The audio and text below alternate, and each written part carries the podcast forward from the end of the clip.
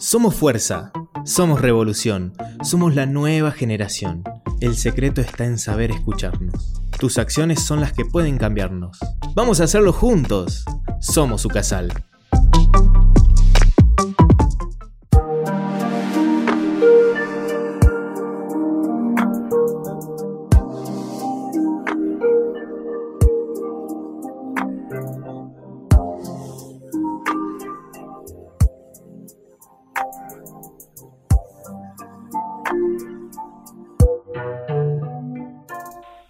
Bienvenidos a Somos, el primer espacio de Ucasal donde hablaremos sobre la actualidad y dialogaremos sobre nuestro lugar en el mundo. Mi nombre es Álvaro López y junto a Titi Guzmán vamos a acompañarlos en estas reflexiones del día a día. Somos como vos.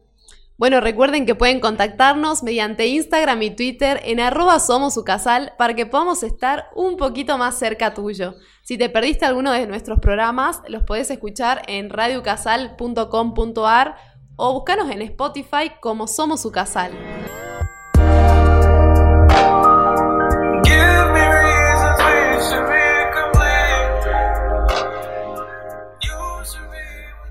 En el programa de hoy estamos con el abogado Lucas Amerizo. Él es especialista en Derecho para Personas con Discapacidad con el hashtag Somos Accesibles. Hola Lucas, ¿cómo estás? Hola chicos, buen día, muchas gracias por la invitación. Muy bien, muy contento de estar con, ustedes hoy. Un orgullo tenerte acá. Contanos un poquito, hace unos días acá en la universidad se realizaron unas jornadas de accesibilidad, ¿no? Y wayfinding, donde vos eh, fuiste un gran disertante. Sí, sí, hace, hace poco estuvimos, estuvimos ahí hablando un poco de accesibilidad y les contaba eh, los aspectos legales de la, de la accesibilidad, la importancia que tiene la accesibilidad como derecho para acceder a otros derechos. Así es. Y la verdad que estuvo muy lindo. Sí, bueno, para los que no saben, el tema del wayfinding es todo lo que se refiere a la señalética, los carteles y la señalización de los espacios, ¿no es cierto, Lucas? Exactamente. Buenísimo. Y además se habló también del diseño universal de espacios para una mejor accesibilidad de, para todos, ¿no? Sí, e, esa era la idea, un poco eh, visibilizar y hacer que toda la gente conozca la importancia de la accesibilidad, de darle igualdad de oportunidades a las personas porque el diseño accesible es una forma de diseñar que permite a el mayor número de personas posible que usen de bienes y servicios de una forma agradable. Y a mí me gustó mucho tu charla especialmente porque contaste que cuando eras estudiante de acá en Ucasal eh, tuviste una experiencia importante en la Pellegrini con tu papá. ¿Te animás a contárnosla? Sí, a ver. Yo, eh, yo comencé a estudiar abogacía, bueno, la, la, jornada era muy extensa y bueno, por mi discapacidad me cansaba y no tenía, la, no tenía el aguante para eh, todo el día estar cursando, entonces decidí pasarme a la modalidad a distancia, pero encontramos un gran obstáculo que eran nada más y nada menos que dos pisos. Y bueno, terminé cursar eh, subiendo a, Cococho de mi viejo, casi hice tres años así. Y bueno, hoy cuando veo la accesibilidad que hay en la universidad, me quedo maravillado porque es una cosa, la verdad, digna de, felicitar y de, y de celebrar porque bueno, la, lo, oportunidad que yo tuve, eh, que yo no tuve, hoy la tienen un montón de chicos y eso está muy bueno. y me alegro que, que penses eso, ¿no? Sí, totalmente. Es importante. Es ultra importante y además también la capacidad de tu papá y la facultad para, para poder bancársela y estar ahí siempre es totalmente admirable. Sí. Yo creo que es un gran trabajo en conjunto y en equipo, ¿no? Sí, la verdad que sí. Eh, fue, por suerte tenía el objetivo claro y sabía que, la meta era... No perdiste el foco. No perdí el foco en ningún momento. Exactamente. Y, bueno, no dejé de... que tal vez sea un mensaje importante para otra, otra persona que esté en el mismo lugar que yo, o no enfocarse en la limitación, sino en el objetivo. Me parece que es fundamental eso. Eso lo tuviste en cuenta a lo largo de tu vida y también quería saber un poco para atrás, para los que no te conocen, eh, cómo fue que, que, llegaste a usar silla de rueda y si el utilizarla cambió mucho en tu vida. La verdad que fue un cambio eh, increíble eh, usar silla de ruedas. Eh, yo uso silla de ruedas desde hace 11 años, que es la edad que tiene mi hijo hoy, y me cambió la vida para bien. Me resistía no voy a negarlo, me resistí mucho, eh, porque si bien caminaba con alguna dificultad, no quería dejar de hacerlo, pero bueno, mi enfermedad progresó y el uso de silla de ruedas, la verdad que fue algo que me acercó de nuevo al mundo, empecé a hacer cosas que hacía mucho tiempo que no hacía y... Por ejemplo. Eh, por ejemplo, te va a parecer una, locura, pero no me elegía la ropa. No elegía la ropa, no elegía eh, mi zapatilla, o sea, siempre iba alguien por mí y lo hacía. Y obviamente me ponía lo que me traían. Era una cosa, uno se va acostumbrando lamentablemente a ese, a ese tipo de cosas y no se da cuenta que hay un mundo afuera. Exactamente. Y por ahí hay veces que no nos dejamos ayudar. ¿eh? No nos dejamos ayudar. mi esposa fue la que propulsora de uno de los tantos cambios en mi vida, pero ese es, fue gigante. Solo el amor transforma. Exactamente. Aparte de acá nos acompañan su esposa, su, hijo, estamos acá con ellos. Me gusta porque hay un ambiente familiar bastante lindo en el estudio y se siente, ¿no? Se siente un ambiente cálido. Sí, Y, también qué lindo esto que sentirte acompañado, porque de pasar de tu papá ahora pasás a tener tu propia familia y que realmente viste un cambio, un avance importante en tu vida, esto que nos contabas de empezar a vestirte solo, empezar a independizarte más, ¿no? Qué grandioso y qué importante también transmitírselo a los demás para que todos seamos conscientes de que existen estas realidades y que juntos podemos cambiarlas. Sí, por supuesto. Eh, y sobre todo la importancia de la familia. Cuando la familia está presente, eh, todo tiene otro color. Así es, totalmente. ¿Y te sentías acompañado por la sociedad? Por ejemplo, ¿Salta consideras que es una ciudad pensada para facilitar la movilidad de una persona en sillas de ruedas? No, no, no, absolutamente no. No solo Salta. Creo que cuando uno sale del país nosotros tuvimos la suerte mucho tiempo de ir de vacaciones en familia y cuando uno pone el pie en otro, en otro país se da cuenta de la, del trato y de la conciencia de la gente. Hasta cuando vas a cruzar la calle en una esquina, cuando paran 100 metros antes. Es una problemática nacional. Exactamente. Te diría que hace falta mucho trabajar mucho más en concientización, en visualizar la, que, todos podemos estar en este lugar. Digamos, si vos, te, eh, vos mañana te operás de la rodilla, y jugás al fútbol y te rompes los ligamentos, seguramente estás en silla de ruedas con muleta y vas a necesitar de la, accesibilidad igual que yo. Y a veces pasa, ¿no? que hasta que no te toca de cerca, eh, no abrís los ojos, no, lo ves. Sí, siempre. Y bueno, hilando un poquito más fino, Lucas, ¿qué es la accesibilidad? O sea, está, esto está todo previsto legalmente, está todo articulado. Sí, está todo previsto. La accesibilidad eh, es un derecho, un derecho humano. Tenemos una convención sobre los derechos de las personas con discapacidad que hoy en día tiene jerarquía constitucional. O sea, fíjate la importancia. Es decir, por abajo de esa, de esa convención viene todo el ordenamiento jurídico. Con lo cual, toda la, todas leyes, todas las leyes, decretos, reglamentos tienen que eh, encolumnarse de alguna manera, seguir esos lineamientos y sobre todo no contradecirlo. Eh, no, hay, no, no, hay nada sin legislar. Lo que, lo que hay que trabajar un poco más es en la conciencia y en que sea una política de Estado realmente eh, efectiva. Claro, que sea rigurosa, ¿no? Que, que, sea rigurosa, que se ponga un poco más en boga, que esté de moda, que se hable un poco más. Bueno, Exactamente. también tenemos la culpa mucho, mucho de eso nosotros. Las personas con discapacidad también, tendríamos que, trabajar más y dejar de quejarnos. Sí, también creo que pasa en, en varios aspectos eh, sociales y políticos que, bueno, uno también se, se, se pone en ese papel de que uno, y en realidad a la sociedad en sí tendría que ser como un llamado a la acción. exactamente, un llamado a la acción, ¿no? Exactamente. Vos recién decías que, es culpa también de ustedes. ¿En qué sentido lo sentís así? Como yo les contaba hace rato, el ejemplo de no perder el foco o el objetivo eh, cuando estudiaba la carrera y centrarme en el obstáculo, eso me llevó a, lograr lo que quería. Bueno, en este caso creo que pasa igual. Si te quejas solamente y no haces nada, bueno, las jornadas son una prueba de eso.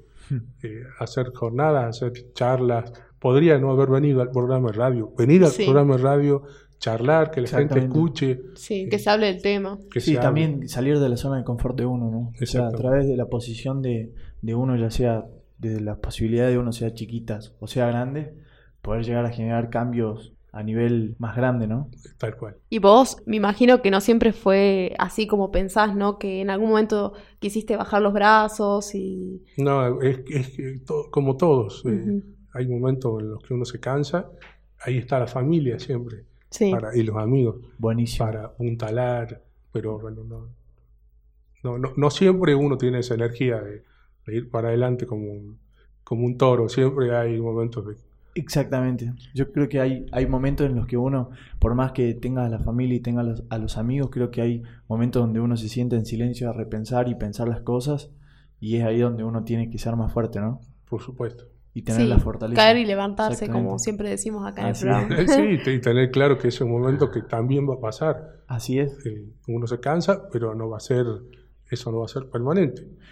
¿Y qué falencias encontrás eh, en las personas que tienen trato con vos? Eh, me pongo en el lugar eh, de alguien que en mi familia, en mi entorno más cercano, no me tocó vivirlo, pero sí, Sí. estoy tratando de concientizarme al respecto. ¿Qué podemos cambiar desde lo más chiquito? Quizás, no sé, la educación. Eh, yo el consejo que le daría es que cuando tengan que tratar con la persona con discapacidad, traten con la persona con discapacidad. No hablen con el que le lleva la silla de ruedas. No hablen con el, con el amigo, hablen con él, Sí. con ella, digamos que es una, sobre todo una persona con discapacidad. Así es. Eh, como, como hay personas bajitas, personas altas, personas más gorditas y más flacas, bueno, las personas tienen una discapacidad, Ujú. pero son personas. Entonces, hablemosle, eh, preguntémosle si se sienten cómodos y sobre todo dejemos que decidan. ¿no? Eso es un tema tan importante que a veces eh, veo que hacen obras o, o cuestiones que tienen que ver con las personas con discapacidad, pero no se las convoca. Sí, totalmente. O que, o que capaz ni siquiera se asemeja a, lo, a la necesidad y a la demanda de esa persona, ¿no? Exactamente. Eh, Un poco también hablábamos del diseño universal, ¿no? Cómo faltan eh, personas que, aunque no tengan una persona cerca que, que cuente con una discapacidad específica, falta en cuanto a ciudad Sí. pública, pero también en cuanto a interno, ¿no? En, una casa, en, un, en la casa de un amigo. Sí. Contaban falta- la otra vez que no podía salir de su casa, que estaba toda ambientada. Estaba toda ambientada en el caso de una persona que tenía su casa diseñada accesible, eh, pero vivía en una esquina y dentro de ese barrio no podía visitar a un amigo que vivía al lado porque la vereda estaba mala, la casa del amigo no era accesible. Hay que pensar en todo accesible, no en modificar y hacer accesible lo que va a usar solamente el discapacitado. Porque eh, otro error es asimilar la accesibilidad a la discapacidad.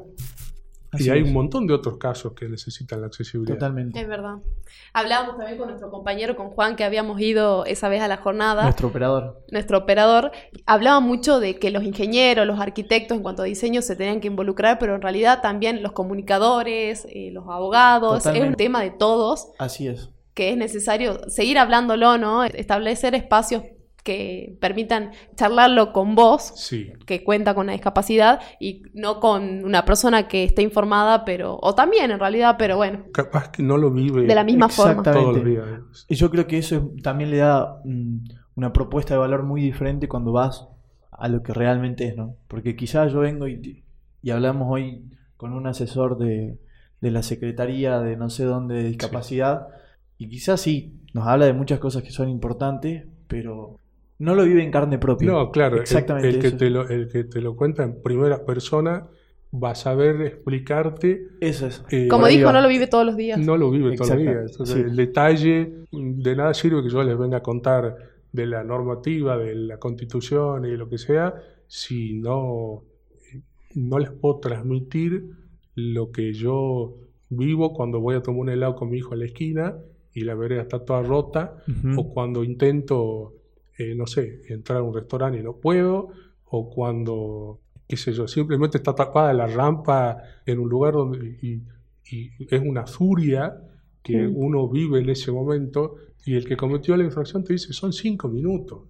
Sí, pero sí. Yo ya me voy, ya salgo, sí, pero la idea no es que la, el lugar, por ejemplo, yo acabo de llegar, eh, al, eh, el estacionamiento acá estaba libre y no lo podía creer, era una cosa, es lo que corresponde, pero yo, eh, viste, no pasa tanto y es la excepción, entonces uno lo, lo celebra como si fuera una cosa extraordinaria. Algo grandioso. ¿Y qué pensás con respecto a los medios de comunicación, cómo tratan esta temática? Nosotros que estamos muy insertos en, en, este mundo, digamos, no se ve tanto. No se ve, es, hay un gran desconocimiento, pero eh, el medio, los medios de comunicación creo que son reflejo de la sociedad, no es, otra, no es más que un capítulo de lo que vive la sociedad. Lo que interesa más a la gente es eh, otra cosa, algo que que les divierta. A lo mejor esto no es divertido, eh, pero bueno, eh, yo creo que como todo, hace un tiempo atrás uno no se imaginaba entrar a un restaurante y que alguien no se prenda un cigarrillo. eso era común. En el avión la gente fumaba. Eso era común. Bueno, de a poco se fue trabajando y se cambió esa costumbre y hoy en día el que prende un cigarrillo en un restaurante creo que tendría que estar loco porque lo sacan. eso, eso no pasaría hoy. Bueno, con, la discapacidad debería pasar lo mismo. Así es, yo creo que también va desde el sentido de la tolerancia, ¿no? Como el mundo está queriendo ser un poquito más tolerante y más compasivo. Sí. Y desde esa postura ir corrigiendo todas estas cosas que obviamente como sociedad nos hacen salir de la burbuja y apunta hacia algo mejor, ¿no? totalmente de acuerdo creo que hubo un avance, como bien decías, con respecto a la universidad, pero quedan muchas cosas, ¿no? Por avanzar, por hacer. ¿Y crees que en un futuro va a seguir prosperando en este sentido? Sí, estoy convencido. Yo hay cosas de las generaciones eh, nuevas que no me gustan, pero hay muchas otras cosas de las nuevas generaciones que, que aplaudo, sí, porque tienen una sensibilidad que, que yo no vi nunca.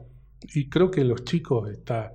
Mi hijo hoy tiene, va a cumplir 11 años, la edad justa para que comiencen a incorporar conocimientos, porque son ellos los que van a cambiar la realidad. Así es, y ayer eso es muy importante que se los eduque bien a los, a los hijos, a los niños, porque ayer justamente estaba en una charla de formación y decía, wow los niños, porque, por ejemplo, vos venís y les decís algo y no te lo replantean, no te lo refutan.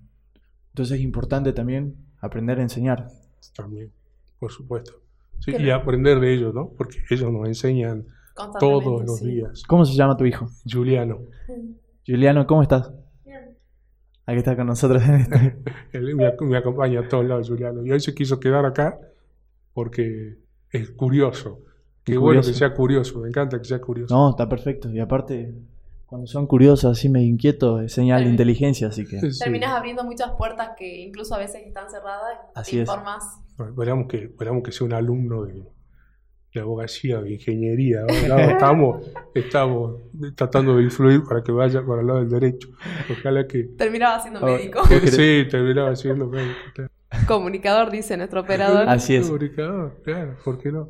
Se podría decir que todo empieza en la concientización, que las personas sepan que es importante respetar este derecho y que desde su lugar aporten ese granito de arena o hagan lo que es necesario hacer para que sea más inclusivo todo. Sí, sí, hacer cada uno un poco de justiciero y de ayudar al otro, porque todos en algún momento necesitamos de la accesibilidad. No quedarse en, en la enfermedad, en no puedo, sino servirse de todas las cosas que tienen a su disposición para en igualdad de condiciones vivir. ¿Vos tuviste muchos problemas con tu obra social? Yo, gracias a Dios, no tuve nunca problemas con la obra social. Qué bien. Pero creo que es porque, porque conozco y sé cómo pedir. Claro, eso también. Y cómo plantear. Yo creo que ese es un detalle. Pero ¿cuánta gente hay que, que no sabe o que no tiene dinero para ir a consultar un abogado? Pero bueno, es fundamental conocer. El conocimiento empodera. Exactamente. Lucas, yo no te conocía antes, es un placer conocerte. Gracias. Eh, tu testimonio sí me inspira a que sos una persona con, con, mucho poder de perseverancia, constancia y también resiliencia. Este, ¿Tenés algún tipo de consejo para los jóvenes de hoy en día para que para que luchen por sus sueños o por, o por aquellos que les apasiona. Siempre el mensaje, nunca se rindan, nunca. Tengan claro un objetivo y vayan para adelante. Nada, es, es, tan sencillo como eso. Limpiar la, la cabeza, ordenarse, eh, fijarse prioridades y también sacrificarse. Porque no, no, va, no, no, se llega, no se llegan a los lugares que uno quiere llegar, ni se cumplen objetivos ni sueños sin, sin trabajo y sin sacrificio. Así que ese es mi mensaje. Bueno, Lucas, nos despedimos por hoy, pero queremos seguir reflexionando con vos y compartir las cosas lindas y brillantes que nos brinda el mundo. No te olvides que también puedes escucharnos por la plataforma de Ucasal, en Classic Hits y en Spotify. Nos escuchamos en el próximo Somos. Abrazo caluroso.